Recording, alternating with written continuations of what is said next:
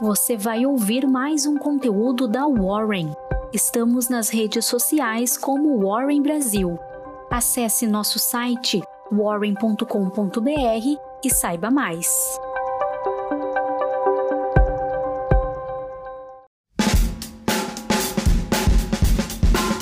Muito bom dia, hoje terça-feira, dia 29 de junho. Está no ar mais uma Warren Call. Eu sou a Jéssica, analista de redes sociais, e começamos agora com as principais notícias do mercado de ontem e também um panorama especial sobre commodities. Na agenda de hoje, nos Estados Unidos, vamos ficar de olho no índice de confiança do consumidor mensal. E aqui no Brasil, os destaques do dia ficam para o resultado primário do governo central e para os índices de inflação mensal, o IGPM e o índice de preços ao produtor teve touro de ouro em Wall Street. O principal índice de tecnologia, Nasdaq, subiu 0,98% e fechou o dia em máxima histórica a 14.500 pontos. As ações de crescimento apertaram o acelerador, impulsionado pela vitória judicial antitrust do Facebook, conquistando a casa de 1 trilhão de dólares em valor de mercado.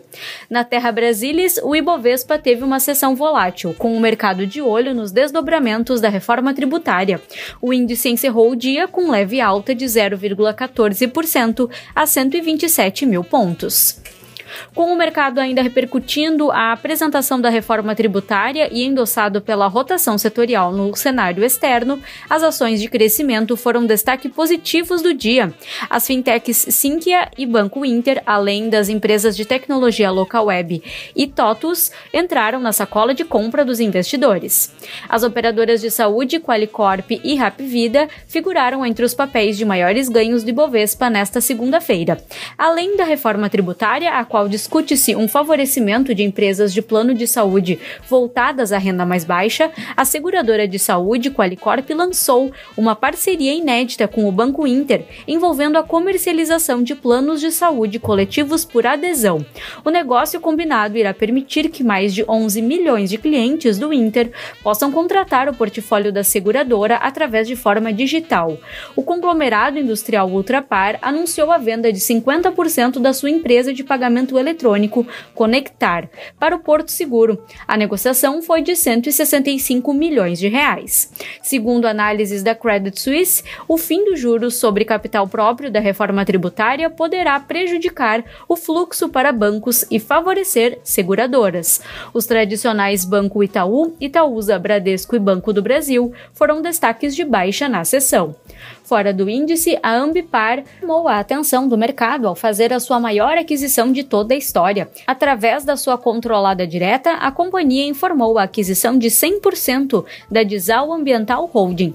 A empresa de economia circular destaca que a Dizal irá alavancar a oferta de serviços em segmentos ainda não explorados, como papel e celulose, implantação de valorização de resíduos plásticos pós-consumo e geração de créditos de carbono certificáveis.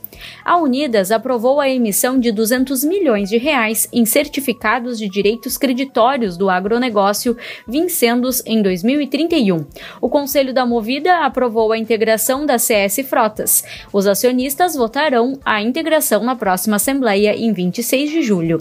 O varejo ficou dividido em duas grandes frentes na última sessão. Enquanto os papéis dos administradores de shoppings derretiam, com o BR Malls e Iguatemi liderando as perdas do Ibov, os varejistas físicos e também de comércio eletrônico saltaram, com o mercado avaliando que a reforma pode ser positiva para o setor, uma vez que as empresas terão mais dinheiro para direcionar às compras. A Via, Lojas Americanas e Ering foram destaques de alta. Apoiado sobre o declínio dos estoques de aço na China, o minério de ferro voltou a subir na Bolsa Oriental, fechando em alta de 0,27% e engatando a quarta sessão de recuperação consecutiva. No mercado brasileiro, após a alta do setor de materiais básicos na sexta-feira, os investidores fazem o giro para ativos que ficaram descontados após o fatídico pregão. A CSN e a Vale lideraram o movimento de realização. No mercado de juros futuros, com vencimento em agosto de 2021, o contrato Wink 21 do Ibovespa encerrou o dia em queda de 0,11% a 128 mil pontos. Os contratos futuros de petróleo fecharam em queda, com o mercado temendo que a variante Delta do coronavírus atrase a recuperação mundial e diminua o apetite pelo ouro negro.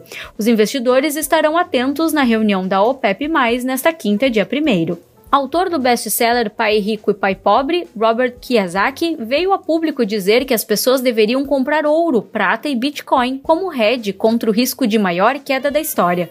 A visão negativa do autor em relação aos Estados Unidos não é novidade, uma vez que desde 2020 ele vem prevendo um crash iminente por conta da impressora do Fed. Até às 18 horas da segunda-feira, o Bitcoin operava em alta a 171 mil reais. No mercado de câmbio, o dólar teve pregão volátil com os agentes financeiros discutindo as implicações da segunda etapa da reforma tributária. A moeda comercial encerrou o dia em queda de 0,16% a R$ 4,92. O dólar index, que mede a variação da moeda norte-americana em relação a seis divisas fortes, fechou em alta de 0,06%. Com isso, você ficou sabendo de todas as informações para começar bem a sua terça-feira. Até mais!